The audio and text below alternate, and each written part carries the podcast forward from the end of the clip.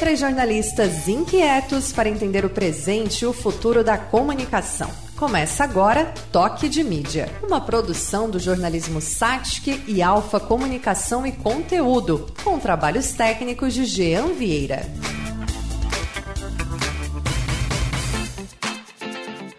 No ar! Seja bem-vindo e seja bem-vinda! Esse é o Toque de Mídia, um espaço de conversa leve, agradável e com muito conteúdo sobre comunicação. Uma produção em parceria da Alfa Comunicação e Conteúdo e o jornalismo SATIC. A nossa base é Criciúma, sul de Santa Catarina, mas a gente quer conversar com você em qualquer lugar do Brasil ou do mundo onde estiver.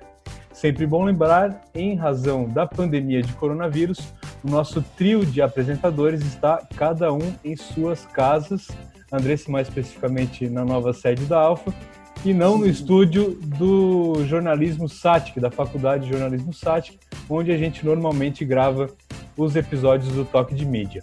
Eu sou o João Pedro Alves e comigo, no trio de jornalistas inquietos, estão Andressa Fabres e Karina Farias. Oi, Andressa, tudo bem? Oi, João. Oi, Kaki, o nosso convidado, que daqui a pouco vai ser apresentado. Oi também e a todos que estão nos ouvindo. E aí, Kaki, como é que vai você? Tudo certinho? Tudo certo, tudo bem por aqui também. E ansiosa para ouvir o nosso convidado de hoje aqui no Toque de Mídia. Vamos trocar uma ideia bem bacana. Esse episódio de Toque de Mídia, o trigésimo da nossa história já, marca o fim do ciclo da segunda temporada do nosso podcast. É mais um período riquíssimo de conversa boa, de aprendizado, de troca que a gente está encerrando. E para fechar esse ciclo, vamos trazer à tona uma pauta que tem tudo a ver com o nosso propósito e com o que foi essa segunda temporada. Vamos falar sobre o jornalismo e o jornalista do presente e do futuro e o que a pandemia mudou ou veio para acelerar nesse processo de mudança da categoria, que nos últimos anos vem sendo bastante maltratada, mas vem se mostrando cada vez mais essencial. Para trocar essa ideia, a gente tem a honra de receber um colega com muita história e que provavelmente você conhece da telinha da TV. Ele tem passagens pela TV Manchete, pela Globo, pela Record, foi repórter dos principais noticiários dessas grandes emissoras, trajetória coroada também com os prêmios Vladimir Herzog e Tim Lopes de jornalismo. Seja muito bem-vindo ao Toque de Mídia, Vinícius Donola. Olá, muito obrigado, João, Andressa, Karina. Um barato, uma honra, um prazer estar com vocês para a gente falar de uma forma leve, mas de uma forma contundente sobre essas transformações que estão ocorrendo na nossa carreira e que a pandemia botou pé fundo no acelerador, transformando, reinventando, ressignificando a nossa essencial profissão. Pois é, justamente sobre isso que, que, seria já a minha primeira pergunta. Que aspectos da pandemia, Vinícius, que você acredita que é, estão modificando ou acelerando essas transformações que o jornalismo já vem passando há algum tempo? João, a, a transformação foi abrupta, ela não ocorreu de uma forma natural. Ela veio a forceps e, na minha opinião, veio para ficar. A produção remota é, é, um, é um divisor de águas na história do jornalismo brasileiro. Eu diria que a Covid-19 é esse divisor de águas. E vejamos um exemplo. Se a Andressa hoje ligar a televisão a principal emissora do país, a Globo, no horário nobre da novela, ela assistirá a uma telenovela de arquivo, que passará logo depois de um jornal nacional quentinho de informações frescas do dia. Como isso foi possível? Então você tem toda uma central Globo de entretenimento em casa, não produzindo de casa, simplesmente não produzindo. E você tem o jornalismo produzindo, combatendo o tsunami das fake news e de forma remota, de dentro da redação, muitas vezes, ou de dentro das próprias casas dos repórteres e dos apresentadores. Então, a produção remota uh, trouxe aquilo que eu chamo de uma ruptura violenta de um padrão estético de comunicação. Karina, uh, uma entrevista pelo Skype você iria absolutamente rejeitar se você fosse do departamento de operações de qualquer emissora séria deste país, em fevereiro. hoje você monta um fantástico inteiro pelo Skype, pelo WhatsApp e outras plataformas e aplicativos. Por quê? João, o nosso olhar mudou. O nosso olhar para a qualidade de áudio e vídeo. O que a gente está fazendo aqui tem uma qualidade de áudio e vídeo suprema? Não, não tem. Nós temos uma qualidade Zoom ou de qualquer outra plataforma, como WebEx, como Team, eh, mas o nosso ouvido já se acostumou, porque o ouvido dos nossos filhos já está adaptado pelas aulas online. As nossas reuniões são online. Os nossos encontros de família são online. Então, os nossos ouvidos já se adaptaram. E o nosso vídeo, o nosso olhar para o vídeo já é outro. Então, a Covid-19, ela é realmente muito significativa nesse processo de reinvenção do jornalismo e, na minha opinião, com profunda convicção, é algo que veio sem volta. Interessante isso que o Vinícius coloca de dizer que mais do que é, uma mudança brusca e drástica em questão de tecnologia, mas é uma questão estética. A gente está passando por uma transformação estética. É isso, né, Vinícius? Porque se não for estética, a tecnológica de nada tem serventia. Uhum. Uhum. É, é tecnológica? É. Ok. Mas já existiam plataformas semelhantes para que a gente pudesse fazer uma produção remota. Karina, por que a gente não fazia? Porque o nosso olhar não aprovava. E é o seguinte, e... Andressa, é o que tem e vai ter que ser assim. E aí eu te pergunto, o nosso olhar não aprovava, era o olhar do consumidor ou o olhar de quem produzia? Porque eu percebo que tem muita coisa é, pegar uma coisa que não tem nada a ver com jornalismo, mas é a minha irmã, por exemplo, que faz doces, e hoje saiu um vídeo dela e estou com isso na memória. É, ela faz doces e atendia festas, então ela só vendia doce, ela vendia torta, ela vendia bolo, que era o que o público encomendava, né? E aí veio a pandemia, suspenderam todos os eventos, ela começou a embalar essas festas em caixa e oferecer as festas na caixa. Mas o público também estava disposto a comprar. Eu não sei se o público, do, antes, em fevereiro, se ela oferecesse uma festa na caixa, se o público ia dizer: Ah, eu acho que é legal, acho que é uma ideia legal. Mas Isso é uma disruptura tava... estética também, tá? É, não, exato, porque é, é, completamente. Mas assim, e eu acho que vai ficar. Só que foi o momento, a necessidade do consumidor e a necessidade dela que fez a união. E eu, aí eu trago isso para dentro do, do jornalismo. É, será que eu, esse, esse padrão que a gente tanto é, primava, né, de não aceitar uma entrevista por Skype, é, a qualidade do áudio, a qualidade do, do, do vídeo, uhum. É, será que era nosso ou era também ou do, do público, público consumidor? E agora, e agora todo mundo está aceitando tudo porque a gente está dentro de uma situação que se não for assim, não vai acontecer de uma forma que seja minimamente aceitável. Posso voltar um pouquinho no tempo para a gente falar Pode. um pouquinho sobre dois conceitos básicos, principalmente em televisão, pré-web e agora com web? Então, eu sou de uma época, eu tenho 50 anos, comecei em TV aos 17, ou seja, tenho 33 anos de televisão. Então, eu sou de uma geração, eu era o mais novo de uma geração, onde a primazia era a da forma, o padrão Globo de qualidade. A gente não tinha telefones celulares naquela época, então o monopólio do furo era totalmente nosso. Esse é o tema de uma palestra que eu tenho dado, principalmente agora, em pandemia, para universidades do Brasil inteiro. Então, de uma hora para outra, romperam a nossa primazia, o nosso monopólio do furo. Isso nos preocupou num primeiro momento, mas os celulares ainda eram muito toscos em se comparando com a qualidade dos celulares e das câmeras desses celulares de hoje em dia. Ponto. Então a gente tinha um flagrante incrível vindo de um telespectador, de um produtor de conteúdo em potencial, que não é um jornalista.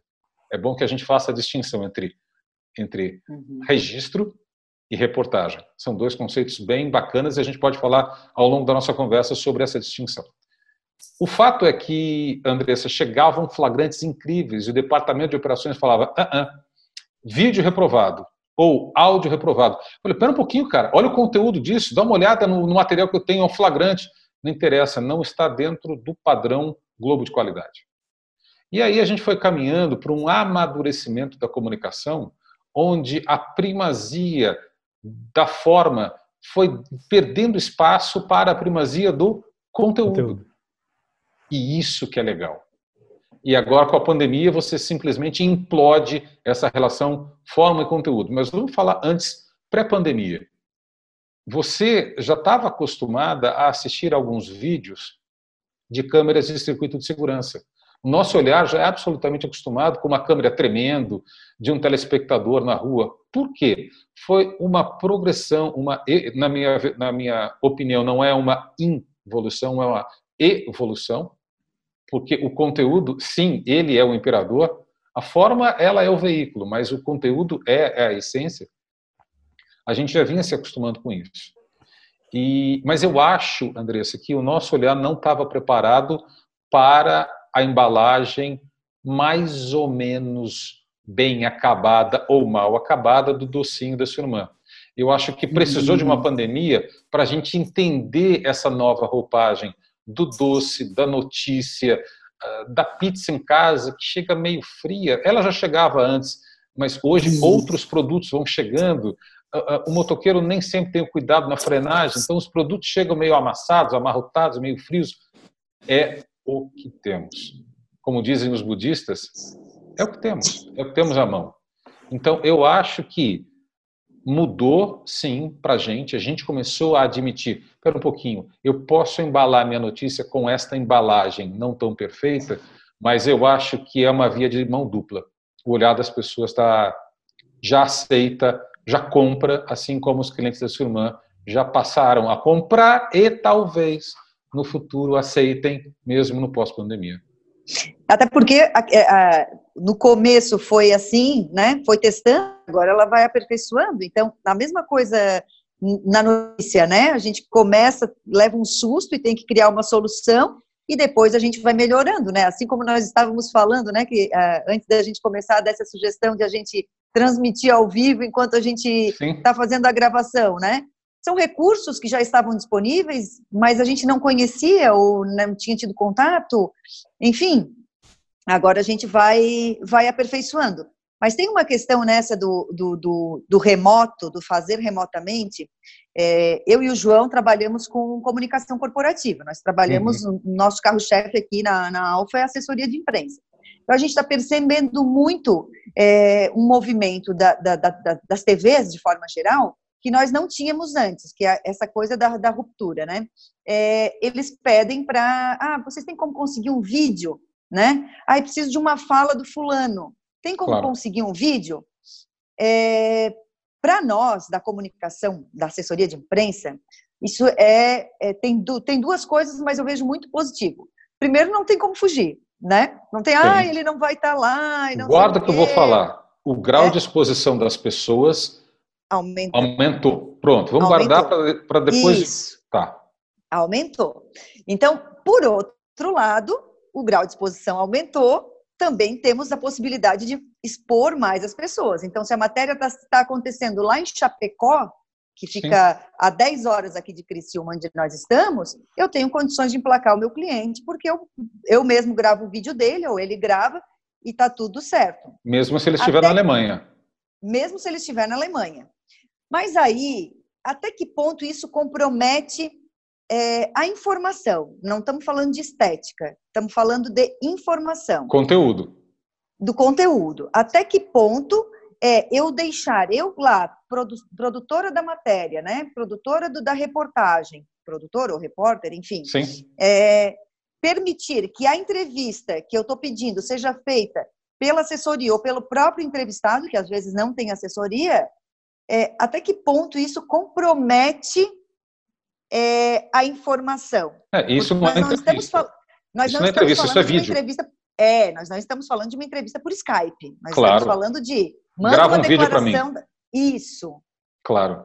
Bom, deixa eu falar primeiro sobre o grau de exposição. Eu fui chamado esses dias para ministrar um media training para pessoas, para executivos de uma empresa chinesa no Brasil. Aí eu falei, qual media training, o novo ou o velho? Por que o, o novo? Falei, o grau de exposição de qualquer pessoa já vinha de forma crescente com as redes sociais e as novas tecnologias. Então, isso já jogou o primeiro velho media training no lixo há muito tempo. Então, você preparava um porta-voz para falar numa coletiva. Esquece isso. Hoje em dia você tem produtores de conteúdo que têm centenas de milhares ou milhões de seguidores que podem interpelar não o seu CEO, o seu presidente, o seu vice-presidente, qualquer um da sua hierarquia da sua empresa, e essa pessoa pode interpelá-lo ao vivo, sem que ele saiba, estimulando nele não a produção de uma resposta, mas de uma reação intempestiva. Olha só o que mudou no media training pré-pandemia. Com pandemia, não tem desculpa para falar, olha, ele está inacessível, ele está numa reunião, é longe, ele está no exterior, não tem desculpa. Agora, é interessante que a gente faça uma dissociação entre entrevista e gravação de vídeo. Né? Então, a entrevista é o momento em que eu vou interpelar e se eu sentir ganchos das minhas respostas, falo, desculpa, eu não estou contente com a sua resposta. Eu não entendi o que o senhor disse. O senhor poderia ser mais claro? Me desculpa novamente, eu peço a gentileza, eu não consegui entender o que o senhor falou, ou talvez o senhor não tenha entendido a minha pergunta. Eu lhe perguntei isto. Na gravação de um vídeo, eu não tenho essa réplica, essa tréplica, essa possibilidade da intervenção. Isso compromete o conteúdo. Então, se eu ganho na acessibilidade, eu perco no controle. Eu acesso todo mundo, mas eu não acesso do jeito que eu queria, salvo se eu estiver no Skype. Então é o seguinte, abre câmera porque eu vou gravar. Aí é legal, porque eu ganho em acessibilidade e controle. Então grava um vídeo para mim, eu não acho isso legal. Posso gravar um vídeo com o senhor? Aí sim, porque é entrevista. Do contrário, é declaração. Ô Vinícius, é, do, do, jornalismo antigo, em comparação com o que a gente está vendo agora, o que que tu sente falta, é, o que que achas que precisa resgatar, o que se fazia mais antigamente na tua visão, é, na, na, no aspecto do conteúdo? Eu acho que tem uma geração que chega com conhecimento de novas tecnologias, multiplataformas e multitarefas muito bacana. Muito bacana. Mas tem uma frase que, fala muito sobre essa nova geração, sem generalismos, mas é uma galera que chega com um oceano de conteúdo, mas com um palmo de profundidade. Sabem de tudo um pouco, mas é muito 120 ou 240 caracteres. E a essência do jornalismo, o que, que é? O colo da vovó. Contação de história, contextualização, busca do contraditório, cobrança das autoridades. Isso nada mais é do que contação de história. E eu acho que para essa geração que está chegando, se você consegue conciliar esse domínio de novas tecnologias com a essência do bom jornalismo, que é a contação de história, eu acho que é imbatível. Nós, eu, por exemplo, eu me esforço muito para estar tá sempre antenado. Eu tenho trabalhado hoje com TIC, que é ah, não é TIC nervoso, é tecnologia da informação e comunicação. Então, eu tenho mediado debates na área de TIC. Eh, e é muito interessante você entender como você abriu ah, a produção remota. Né? A produção remota veio para salvar empresas e instituições. A questão da segurança cibernética, ela não tem a percepção pública, mas o, o tamanho, o estrago que isso tem causado nas instituições, eu procuro me antenar bastante. Uh, mas essa geração já veio antenada da barriga. Já é uma geração que passa o dedinho com um ano de idade para ver a próxima foto que tem no telefone. O que eu sinto falta é do bom arroz com feijão, da apuração, sabe, apuração densa, que é a raiz do bom jornalismo. Então, se você consegue conciliar essas duas práticas, essas duas grandes escolas, eu acho que você tem um jornalista muito mais completo. Eu acho que dá para o Vinícius já emendar nessa resposta, que eu fiquei aqui anotandinho aqui, o hum. lance da reportagem e da, do registro. registro. Eu acho que tem tudo a ver com, com essa fala, né? Amo, amo falar sobre isso. Uma coisa é o que nos torna jornalistas, outra coisa é o que nos torna espectador que registrou alguma coisa. Acho que era bom explicares um pouco sobre isso, Vinícius. Não, explico com todo. Ah, na verdade, essa é muito da essência do curso que eu lancei agora no Dia de Jornalista. Eu lancei um curso online cujo nome é O Curso de Sobrevivência do Novo Jornalista, que é um cara que tem que ser multitarefas num cenário de múltiplas plataformas. Quem não entender o que é isso vai ser engolido. E principalmente agora com um cenário sombrio econômico trazido pela pandemia, com um detalhe: a produção remota é muito boa, mas ela desemprega falemos isto, falemos sobre isso ali para frente. E, e, ela desemprega principalmente pessoas pelas quais eu tenho profunda gratidão, que são repórteres cinematográficos, que são operadores, que são motoristas, que são as equipes de rua. Você talvez não tenha que ir tanto à rua gravar. Isso abre margem para a demissão de equipes externas, o que muito me preocupa.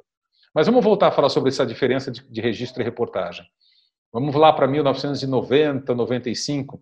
Na minha palestra, e se um dia vocês quiserem, eu posso até apresentar a palestra para vocês com muito prazer. Eu mostro uma reportagem que eu fiz, a terceira matéria que eu fiz para o Jornal Nacional, que foi uma execução gravada na porta de um dos shoppings mais importantes que nós temos, um dos mais antigos e tradicionais do Rio, que é o, o Shopping Rio Sul, entre Botafogo e Aur. A gente foi fazer uma liquidação de verão e, de repente, a gente se deu com uma execução. E eu analiso, pelas imagens gravadas à época, março de 1995, o entorno. Ninguém tinha telefone celular. Ninguém. E aí você pergunta: ah, o celular e suas câmeras mudaram a maneira como nós lemos a realidade. Não. O celular e suas câmeras mudaram a realidade, porque muitas realidades não acontecem ou acontecem porque serão registradas por algum produtor de conteúdo em potencial. Então, todo mundo é um produtor de conteúdo em potencial. A questão é: eu perdi o monopólio do furo, eu não chego, João, antes do que as pessoas para ser o primeiro olhar, como a professora Luciane Lucas diz, uma palestrante que trabalha na área de media training, o repórter era o primeiro público. Eu não sou mais o primeiro público. Sabe o que eu faço, Andressa, quando eu chego para fazer uma matéria? Por favor, alguém tem algum registro, alguém filmou? Tem alguma câmera de segurança mais próxima que eu possa acessar? Então eu já perdi a primazia do monopólio, a velocidade já não é mais minha. Mas veja, o que aconteceu quando o Twitter anunciou a morte do Google? A gente ligou a TV. Então, a nossa seara, e é essa que as, o, o bom jornalista e os bons veículos de comunicação têm que prezar, é a da credibilidade. Porque a diferença entre registro e reportagem está onde? Eu tenho um fato, mas eu tenho a contextualização desse fato. Eu tenho a descoberta dos personagens associados a este fato. Eu tenho a cobrança das autoridades envolvidas naquele fato. Eu tenho a busca do contraditório. Isto uma câmera de segurança não faz. Portanto, ela não é jornalista e eu sou um storyteller. Eu sou o velho contador de histórias. Ô Vinícius, a gente tem abordado aqui no Toque de Mídia é, muito sobre que as pessoas estão procurando é, conteúdo mais específicos, né? Elas estão cada vez uhum. mais em nicho. E aí eu queria ouvir de ti, que tem uma experiência é, larga aí na, na TV aberta, qual vai ser o papel é, da TV aberta, tipo do Jornal Nacional, por exemplo, é, daqui para frente, é, no, no, generalista diante de um universo de opções onde as pessoas podem procurar conteúdos específicos. Ele, ele vai continuar sendo relevante? Ele vai mudar um pouco a forma? Que, qual é a tua avaliação? Qual é a tua João, está tá todo mundo tentando entender para onde vai esse barco não tem uma receita de bolo. Até porque quando o Jornal Nacional chega, eu já li todas as notícias que ele vai me apresentar. O que vai mudar é, número um, a questão analítica. O telespectador, o internauta, o ouvinte, o leitor, ele viu aquele monte de coisa. O que o leva a ver esse monte de coisa de novo às oito e meia da noite? É a capacidade de processamento do dia. Então, como eu vou analisar as notícias que já bombardearam o celular do telespectador ao longo do dia inteiro. Então, o primeiro ponto é a questão da análise. O segundo é o da credibilidade. O Datafolha fez, em meados de março, uma pesquisa muito bacana falando qual é a fonte que você confia quando o assunto é Covid. E o veículo que bateu todos os outros foi a televisão. 61% disseram confiar na televisão. 55% disseram confiar nos jornais 51% no rádio, 18% no WhatsApp no Facebook. Então, voltamos à questão da credibilidade. Então, análise, credibilidade e, e tudo mais é muito incerto, porque eu vejo dentro da minha casa, eu tenho um filho de 13 anos que adora política. Ele estuda, ele vê vídeos no YouTube, o canal dele é o YouTube, onde tem os canais que ele escolhe para assistir on demand, que é o que a gente está fazendo. O que, que a gente está fazendo aqui? Isso aqui é rádio on demand, podcast é isso. Meu filho vê vídeo on demand, nos canais que ele acha que são interessantes. Então, a TV ela vai ter que encontrar, para sobrevivência, laços com a web, porque, do contrário, ela está fadada a, a perder a sua função clássica, que é o de informar ao final do dia, até porque as relações de trabalho estão mudando. O cidadão chegava em casa às sete horas da noite, ele jantava, ele assistia ao Jornal Nacional. Hoje em dia, talvez ele não tenha que sair. De 30% a 40% das pessoas que estão trabalhando em home office irão continuar trabalhando em suas casas pós-pandemia. Eu vi uma pesquisa muito interessante de uma empresa que pegou dados do mundo inteiro, mas América Latina e Brasil também. Das empresas que tinham zero de home office, João, zero, elas esperam ter cerca de 35% de funcionários colaboradores trabalhando de casa pós-pandemia. Então, tudo isso mudou. Mudou o quê? Mudou a rotina da família, a rotina do trabalhador, a rotina da família e, portanto, a rotina do telespectador. Então, é, é, muito interessante e eu falo com a propriedade de quem trabalhou muito tempo em, em, em redes grandes. Né? Fiquei na Globo 15 anos, é, só no Rio de Janeiro, fora São Paulo e São José dos Campos. A manchete não existe mais, mas fiquei 10 na Record e vi a inquietude da Record com a Record News, com o Play Plus, que é a plataforma digital, o que fazer. Eu acho, na minha visão, que a primeira questão da análise, a outra questão do da credibilidade, que a pandemia vem e reforça. Isso é muito importante. Você falou no seu texto introdutório é, como o caráter essencial da boa informação se mostrou necessário nesse momento, principalmente contra o tsunami da, das fake news. E tudo mais é incerto. E quem disser que sabe é mentiroso. Mas ainda o Jornal Nacional, por exemplo, ele repercute muito, né? Eu lembro do dia recentemente ali da na, na prisão do Queiroz, que estava uma comoção na internet para saber qual era a gravata que o William Bonner ia usar, que o pessoal estava fazendo campanha para ele usar gravata verde e amarela, e ansioso uhum. para o conteúdo do jornal. É, o que, que ele. Verde e amarela não, laranja, né? Era é, laranja, desculpa. Laranja. laranja, laranja. Laranja. Laranja, desculpa. É, e, e também do, do que queria trazer de reportagens, né? A, a, o, o, contexto. E aí outra, outra pergunta que eu te trago, a, é, até na, eu assisti, tive a oportunidade de assistir a tua palestra há umas duas semanas no, no evento da Unisul, é, que eu até te perguntei, achei muito interessante o teu raciocínio, né? Que a gente estava falando sobre é, os, os, influenciadores digitais, né? Os YouTubers, né? uhum. né?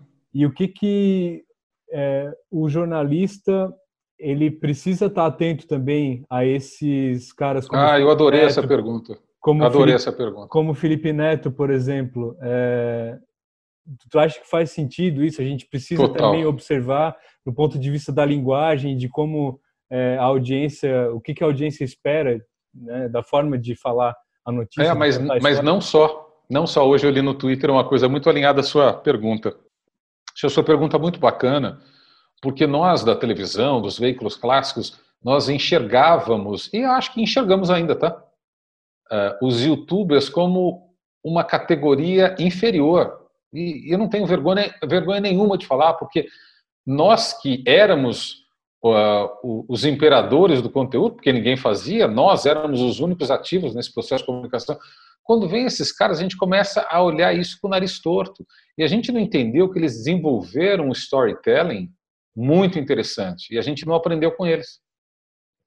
Aí você tem o Felipe Neto hoje, ele não precisa de nenhum veículo clássico de comunicação para colocar a mensagem dele, porque a mensagem dele em qualquer canal dele vai repercutir muito mais do que se ele estiver falando na bancada do Jornal Nacional. Aí quando você, por favor, pode ele, falar. O, ele, eles viraram mídia, né, Vinícius? Não é então, é mais por isso não é só falo, um gerador, eles viraram mídia. Por isso que eu te falo do conceito de media training, né? O que, que é mídia? Né? Mídia, ah, são os veículos de comunicação. O que, que é veículo? O Felipe Neto não é um veículo de comunicação? Cacilda, se ele não é, quem é? Não é? Então o conceito de mídia mudou. E eu acho que demorou muito tempo para as pessoas entenderem, e mais recentemente o entretenimento da Globo fez um convite para os youtubers que quisessem aparecer no BBB, né? Muitos deles falaram, não preciso. Eu não preciso. Então, eu acho que esse preconceito para a gente foi muito ruim. E tem um outro preconceito, João, que a gente não falou, mais associado à questão política, que inclusive foi abordado pelo próprio Felipe Neto na entrevista que ele concedeu ao Roda Viva, quando perguntaram o que, que ele pensava sobre a comunicação do atual governo federal. Ele falou: é brilhante, porque eles conseguem falar direitinho para o público deles e fidelizar esse público. E a gente não entendeu como falar para esse público. Olha só que coisa. E quando eu estou falando este público, eu estou falando gente próxima, gente da própria família, entendeu? Para quem essa mensagem chega de uma maneira muito fácil. Então, Andressa, você pega um repórter de Brasília, o cara está fazendo Brasília e fala: a Comissão de Constituição e Justiça daqui do Senado, pô, a dona de casa falou: que? Comissão? Que? De onde? É o seguinte: daqui no Senado tem um grupo de parlamentares que diz se o projeto ele está dentro da lei ou se ele não está dentro da lei. É isso. Isso me reporta muito uma pesquisa, Karina, que foi feita pelo Jornal Nacional há mais de 15 anos, sobre as coberturas de política e economia do JN. E o resultado que deu foi, foi assustador. E se fizer essa pesquisa hoje, Andressa, dá a mesma coisa. Muitas pessoas não entendiam as reportagens e se julgavam despreparadas para entender. Quando despreparado é o jornalista que não soube informar com clareza. E digo mais, eu trabalho em TV há 33 anos. Tem matérias do Jornal Nacional que eu não entendo. Juro. Eu falo, pera um pouquinho. Cacilda, quanta papelada. Peraí, deixa eu entender essa contação de história. Esse personagem está ligado a esse. É uma questão de storytelling. A gente não está sabendo atualizar a coisa mais importante que é a essência do jornalismo, o nosso storytelling tanto. Mas o Vinícius, esses dias eu, eu ainda comentei no Twitter que quando eu é, comecei a assistir séries no Netflix, era uhum. para desopilar, né? Era um período que Sim. eu tava assim, eu quero alguma coisa para desopilar. E aí escolhi House of Cards. Aí eu digo, que mais uh. escolha? Porque tu precisa ficar atento, tu precisa ficar entendendo o que que um coisa. Você e agora relaxa a gente está num momento no Brasil que eu me sinto no, dentro do House of Cards, assim, porque aquilo lá que está sendo noticiado tem conexão com aquele outro, e aí tu não consegue fazer essa conexão. É. E, e, e você... o público é que às vezes tem que fazer essa conexão sozinho, porque está é, é, é tá tudo muito complexo e, também de explicar, né? E ainda tudo isso sabe, no meio de uma pandemia. E você sabe qual. As pessoas não, não comentaram sobre isso ainda, mas uh, por conta da faixa de risco, os principais repórteres estão alijados da rua. Uhum. Sabe, a, a, aqueles que os são mais experientes. Os mais experientes estão em casa. E muitos dos mais experientes foram demitidos num passado não muito, uh, não muito longínquo, agora, nesses, nesses dois, três últimos anos. Então, ah, ah, os repórteres, você está fazendo uma crítica aos, repórteres atuais? Eu falei, não, eles são brilhantes segurando um vivo de 30 minutos. Dá o microfone para eles.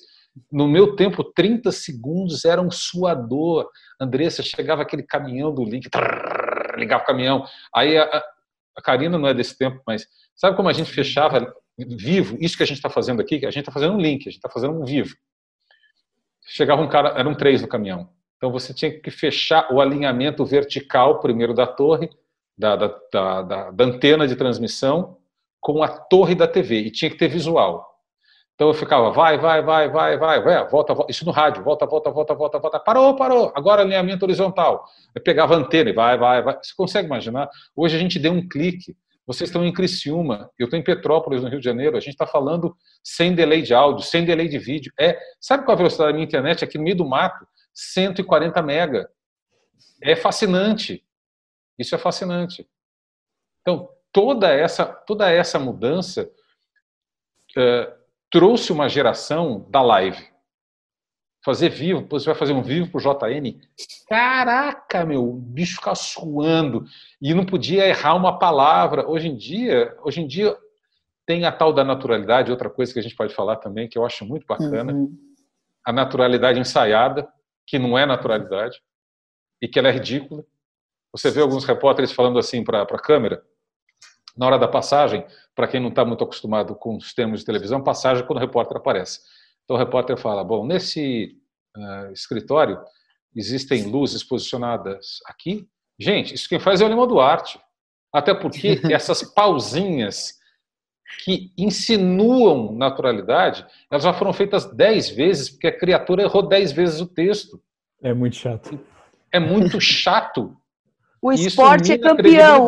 O, o esporte ganha de todas as editorias Não, com essa. O, o, do esporte, o do esporte teve um dia que eu tive que falar, porque tem repórteres experientes do esporte, brilhantes, que olham para baixo, olham para cima, fazem carinha, fazem biquinho, Gente. Mas isso será que, mas isso será que não é um pouco uma tentativa é, do jornalista se aproximar dessa linguagem que veio das redes sociais, que aí sim tem a naturalidade, né? Porque eles foram, eles se construíram, Andressa, né? Pega um a, ali é o seguinte, ali o cara liga a câmera, como a gente ligou a câmera aqui, a gente vai falando. Uhum. E é natural porque nasceu natural. E é Exato, seguinte, exatamente. Aí é o seguinte, é o ah, esse é o ponto. Mas o que, que a gente estava falando antes? A gente deixou de, de contar storytelling. A gente, uhum. Então, como uhum. que é o storytelling deles? Ah, é natural. Então, a gente tem que ser natural. Mas o natural não é... A naturalidade ensaiada, ela é estúpida. Ela não existe. Naturalidade é o seguinte, João, liga aí a câmera. Vamos falar sobre o quê? Ah, vamos falar sobre dióxido de carbono na, na menopausa da borboleta azul. Bora, João. O que, que é? Beleza. Agora, uh, carinhas e bocas, isso depõe contra a credibilidade do repórter, a credibilidade do veículo. Teve um dia que eu escrevi que eu não aguentei. Porque o repórter, ele olhava, e um repórter super experiente, muito meu amigo. Então ele falava, o fulano e tal uh, veio para cá, e para quem está ouvindo o podcast, talvez não tenha noção pelas, pelos trejeitos que eu estou fazendo aqui em áudio e vídeo. Então uhum. assistam de repente essa conversa pelo Zoom que vocês vão entender ainda mais do que é a naturalidade forçada. Por quê? A gente não sabe contar o storytelling novo. A essência é essa. E o storytelling novo, e falo com números, Andressa, vou falar com números. Ele é o colo da vovó, é a contação de história. Então, toda vez que eu coloco uma matéria no ar, eu estou em TV, fora da TV faz mais de um ano, eu estou fazendo algum. Minha vida hoje toda é web. Tudo. Palestra, mídia training, tudo minha vida, e principalmente com pandemia, né? Tudo remoto. Mesmo antes da pandemia já era de forma já era online, principalmente com o meu curso, que eu levei seis meses para gravar todas as aulas e fazer o um lançamento. E nossa, isso veio a propósito de tanta conexão, tanto assunto a gente falava sobre. perdi, me perdi. Mas, sobre enfim, o colo da vovó, o colo da vovó. O colo da vovó. O, colo da vovó. o storytelling, o novo storytelling. O novo storytelling.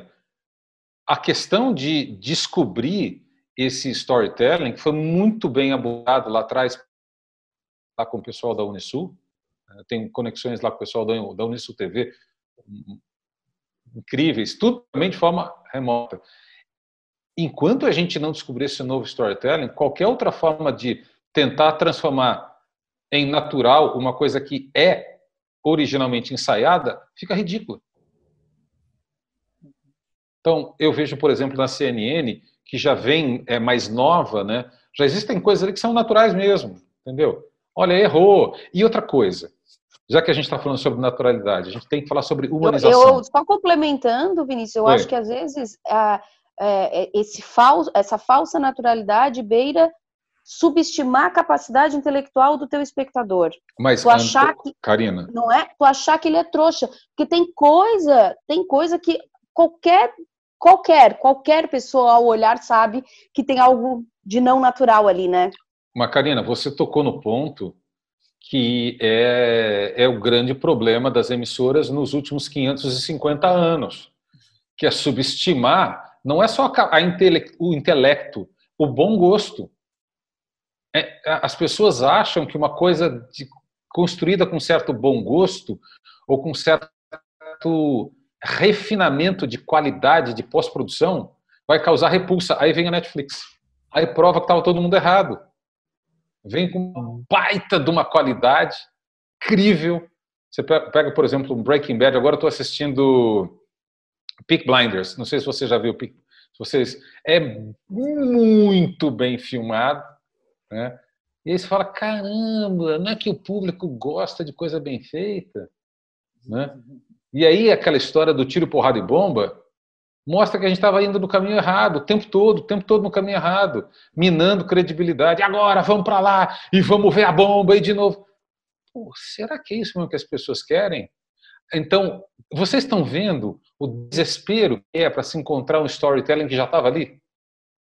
Um storytelling que veio do YouTube, que veio das, das redes sociais, que está aí. Ele está ele tá pronto, né? Ô Vinícius, sobre conteúdo, uma, uma, uma frase que, que me chamou na tua fala naquele dia foi que o jornalismo, o jornalista hoje ele faz o seu, seu conteúdo é, para a chefia, não para a audiência. Mas esse, o texto, esses que eu não entendo, eu vejo nitidamente que o cara escreveu para o chefe dele.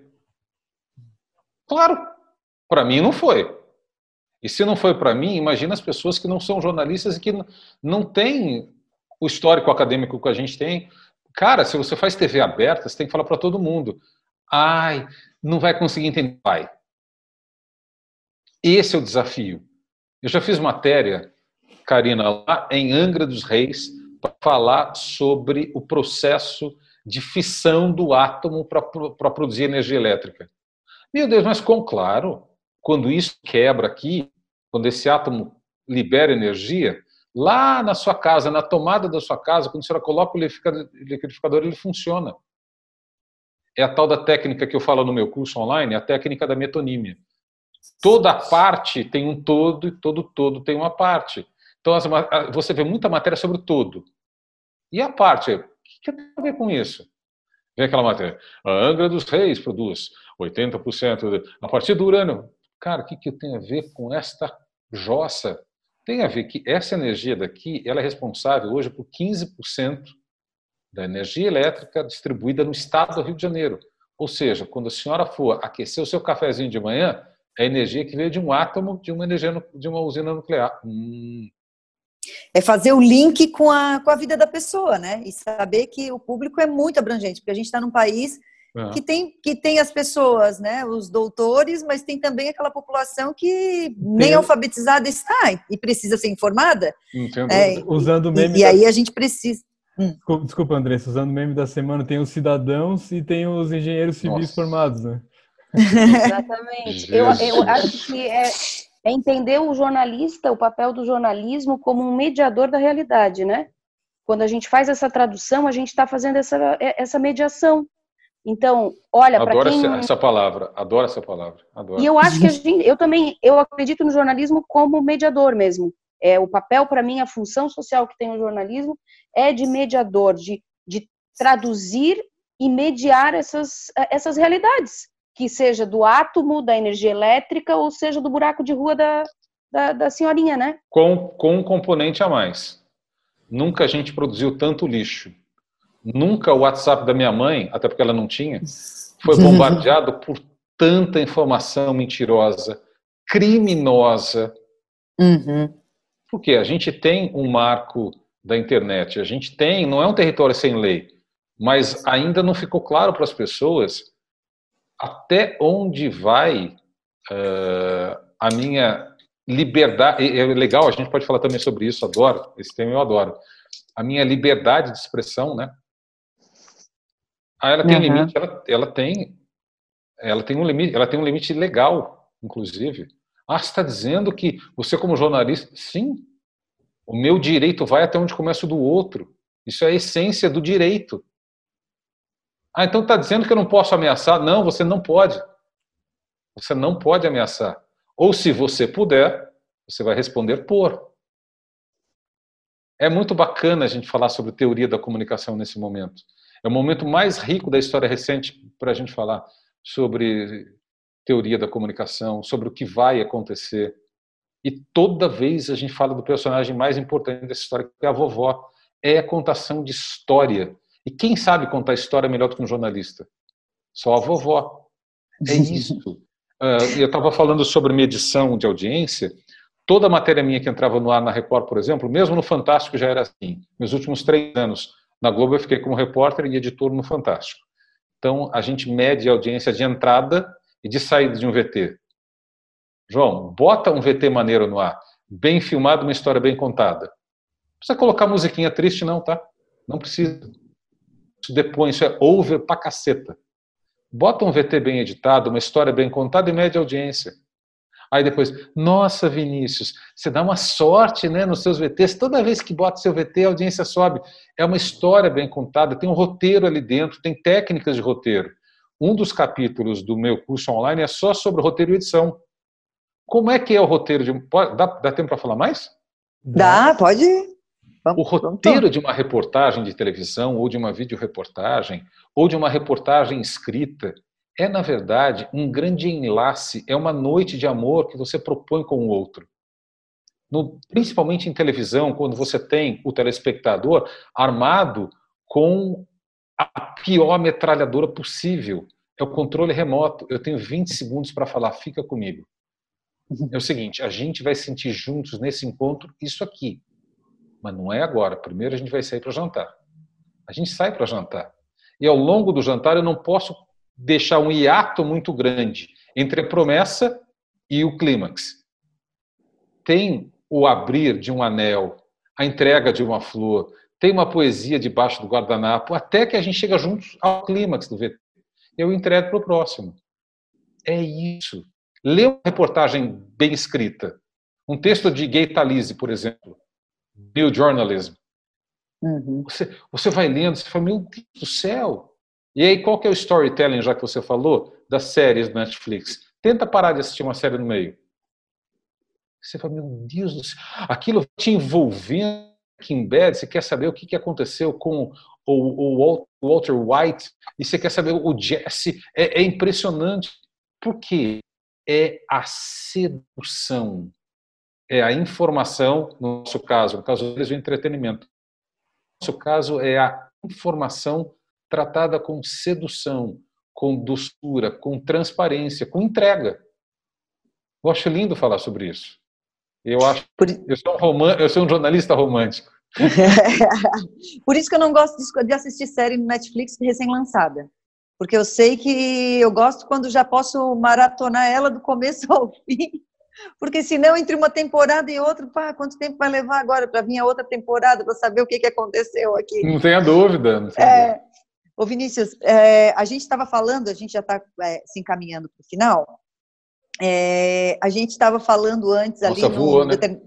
É, voou.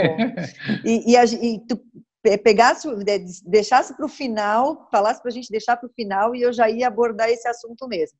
Esses dias no Twitter, voltando à questão do, do remoto, né, de fazer remoto, essa realidade, é, um, um, colega que eu não lembro quem foi, mas é da, da velha guarda comentou no Twitter assim: ah, esse negócio do, do, do, do desse, desse novo formato da TV não é só a pandemia, é a precarização do jornalismo também.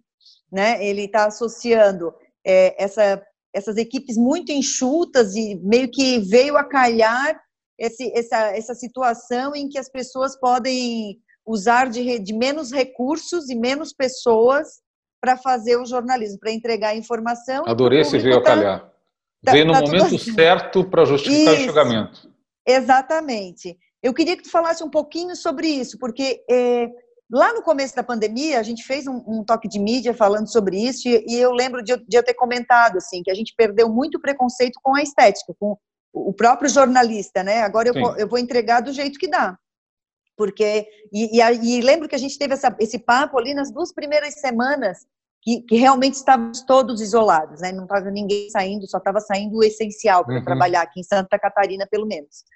E, e, eu achei que era uma quebra assim de paradigma mesmo, né? De, de, de a gente se despir um pouco dos preconceitos é, estéticos para poder entregar informação numa hora que a informação era essencial, inclusive com um, um, processo de ansiedade muito grande das pessoas, né? Claro. É, a gente precisava da informação sobre, é, sobre o que estava acontecendo, sobre o que, que, ia abrir, o que, que ia fechar, o que, que o novo decreto, enfim. Então a gente precisava daquela informação com muita é, precisão.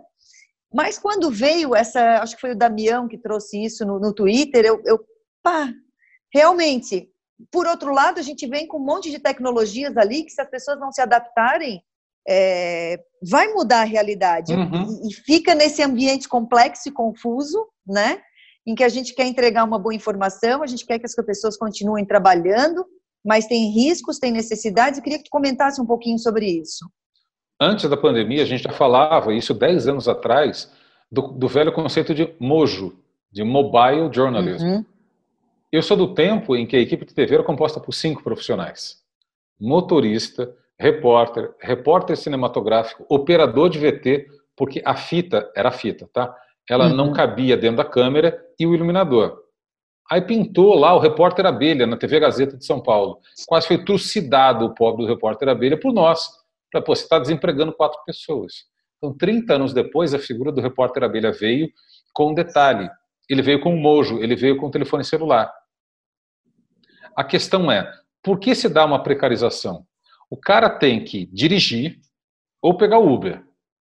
Aí ele tem que filmar. Além disso, ele tem que gravar as entrevistas, ver se o áudio está bacana. Ele tem que também ver se a luz ficou legal. Depois tudo, ele joga esse material para dentro do celular, do laptop, para montar. E dali ele manda editado.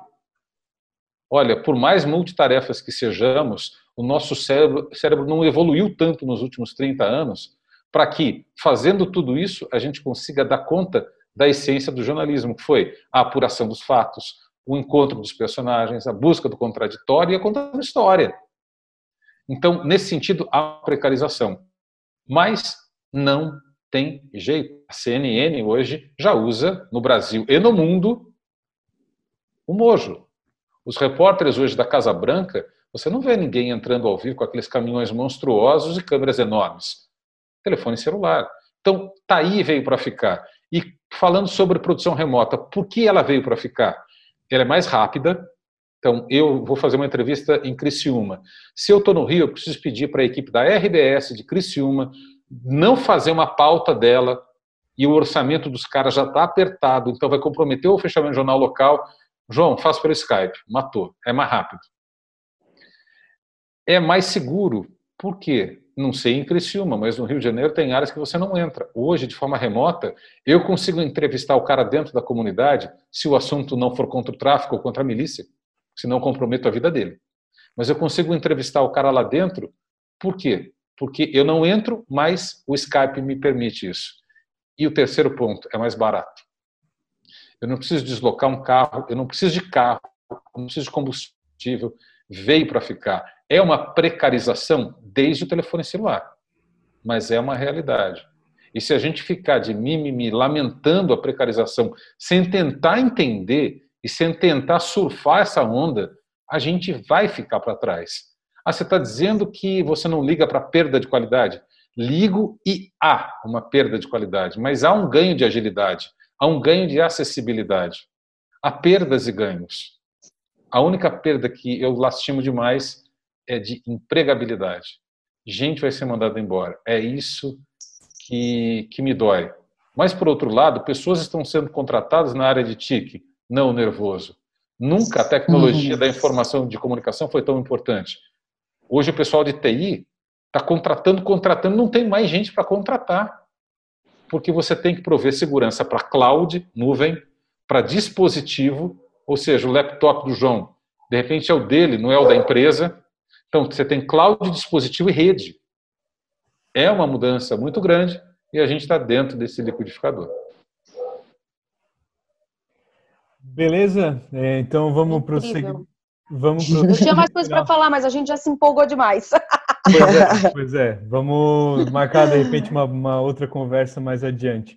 Vamos então para o segmento final do Toque de Mídia, onde a gente está acostumado a fazer a nossa curadoria de conteúdo, que é dar as nossas, as nossas dicas é, para quem está nos ouvindo, enfim, de séries, de podcasts, livro, enfim, Vinícius, é, joga a bola para ti. Tens alguma Manda. dica para compartilhar com a gente de alguma série que está assistindo, de algum livro que está lendo?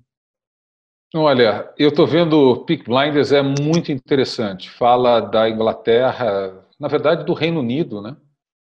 uh, no início do século XX, é muito bacana, com uma trilha sonora super atual.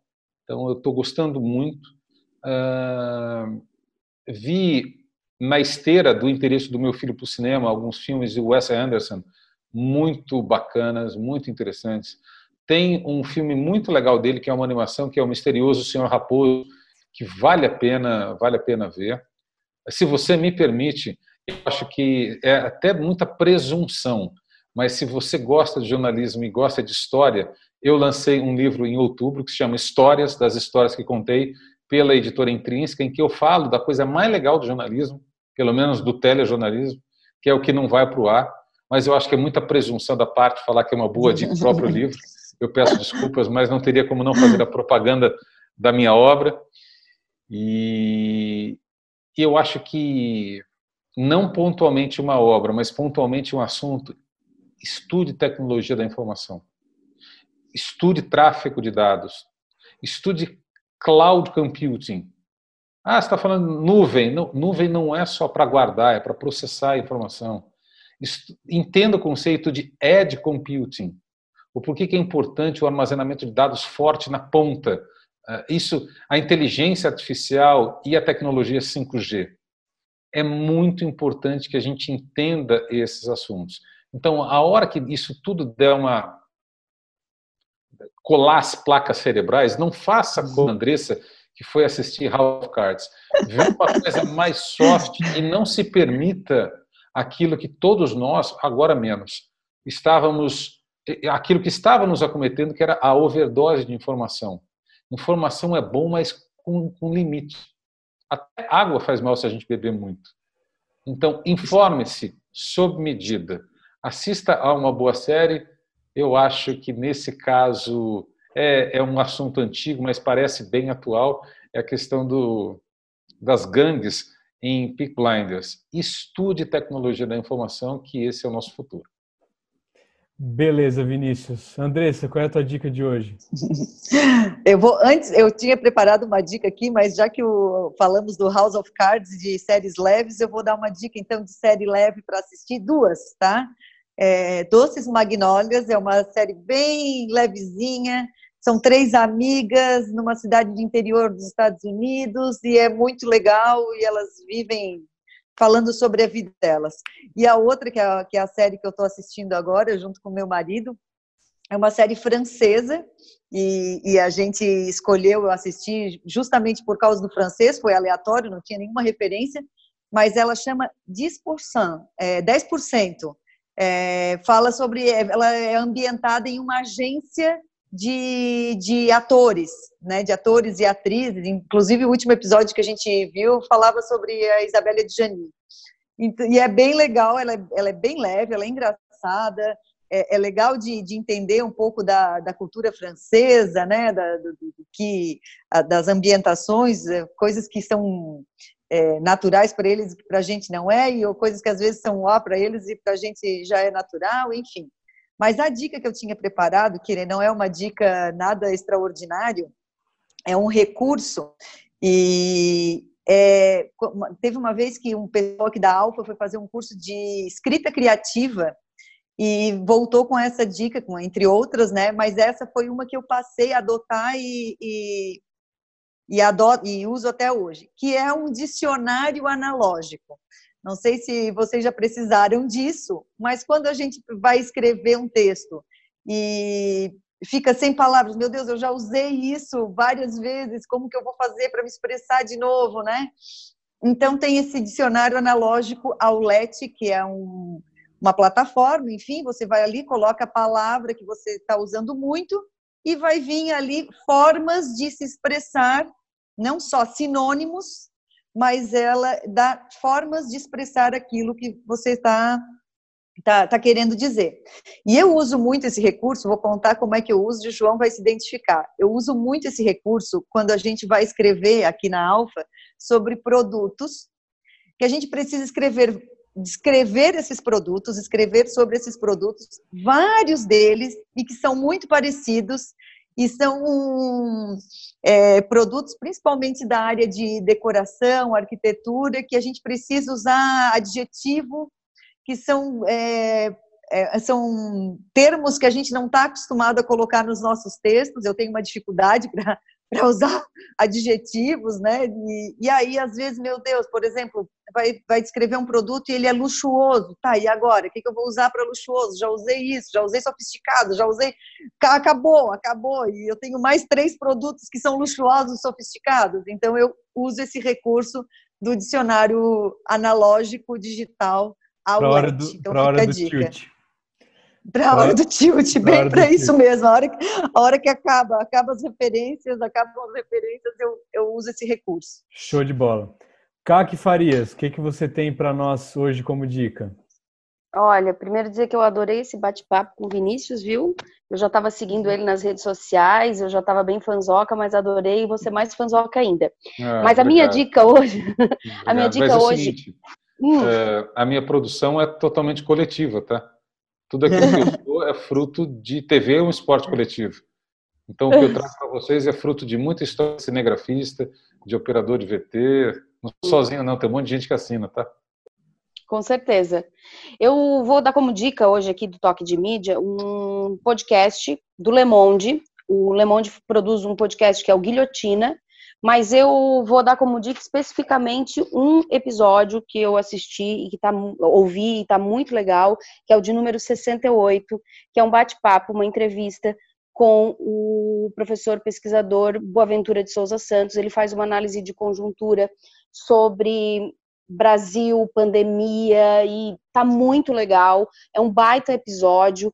E ele é português, né? Ele é português, então tem um certo sotaque para quem for ouvir, mas o, o, o episódio número 68 está realmente incrível com o professor Boaventura. É um autor que a gente usa muito nos estudos de jornalismo, né, que ele traz essa pegada mais de humanização. Não especificamente, não é um autor do jornalismo, mas é um autor que discute também né, esses tensionamentos. E esse podcast está muito legal, o número 68. Show de bola.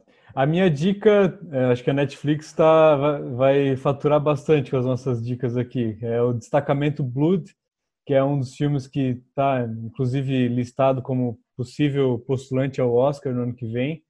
Ele discute a temática racial e a, e a história que ele conta de cinco ex-combatentes é, americanos, negros, que foram para frente de batalha no Vietnã e eles voltam para lá por, por, uma missão específica, que daí quem assistiu ao filme vai entender direitinho o que, que é, mas ele também tem como pano de fundo uma discussão racial bem densa de que é, apesar de ser uma minoria, é, não ser um era, era, que era muito desproporcional, né, o, o número de soldados negros que eram enviados para o Vietnã em relação aos brancos, né? E aí isso isso tudo é, é, é, muito bem contextualizado, um filme dirigido pelo Spike Lee, sempre brilhante.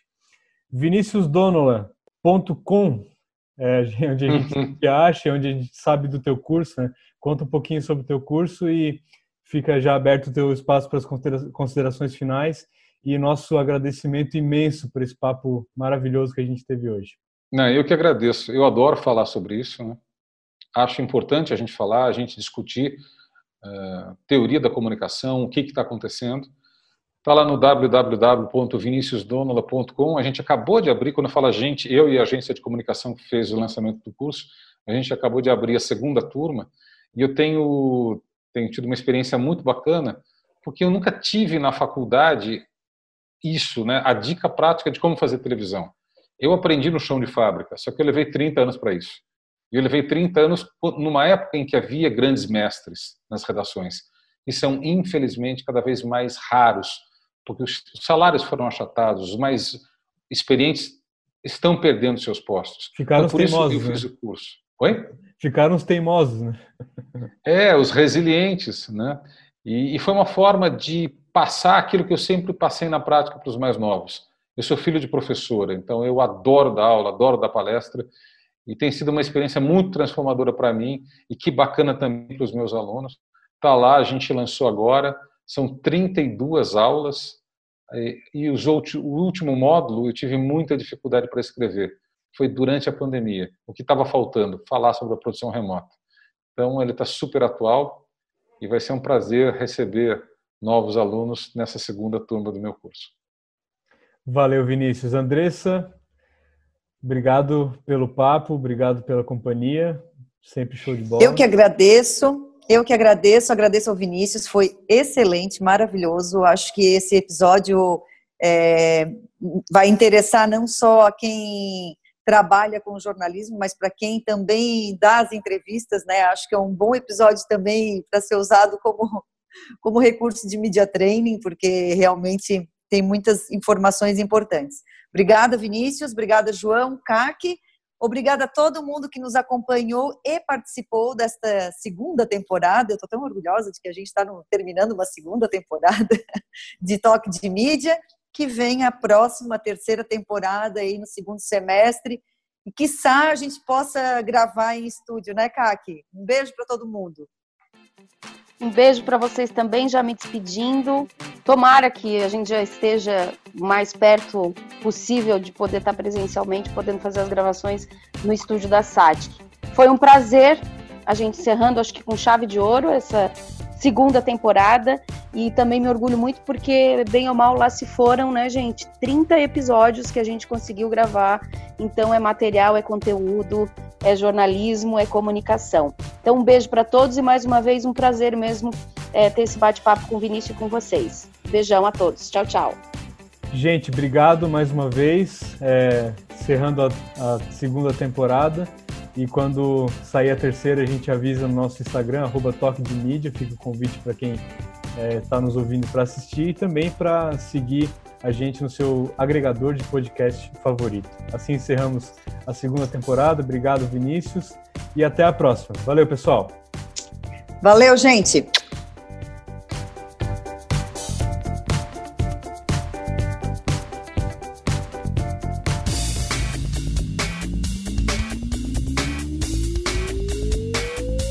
Você ouviu Toque de Mídia, uma produção do jornalismo Satic e Alfa Comunicação e Conteúdo, com trabalhos técnicos de Jean Vieira.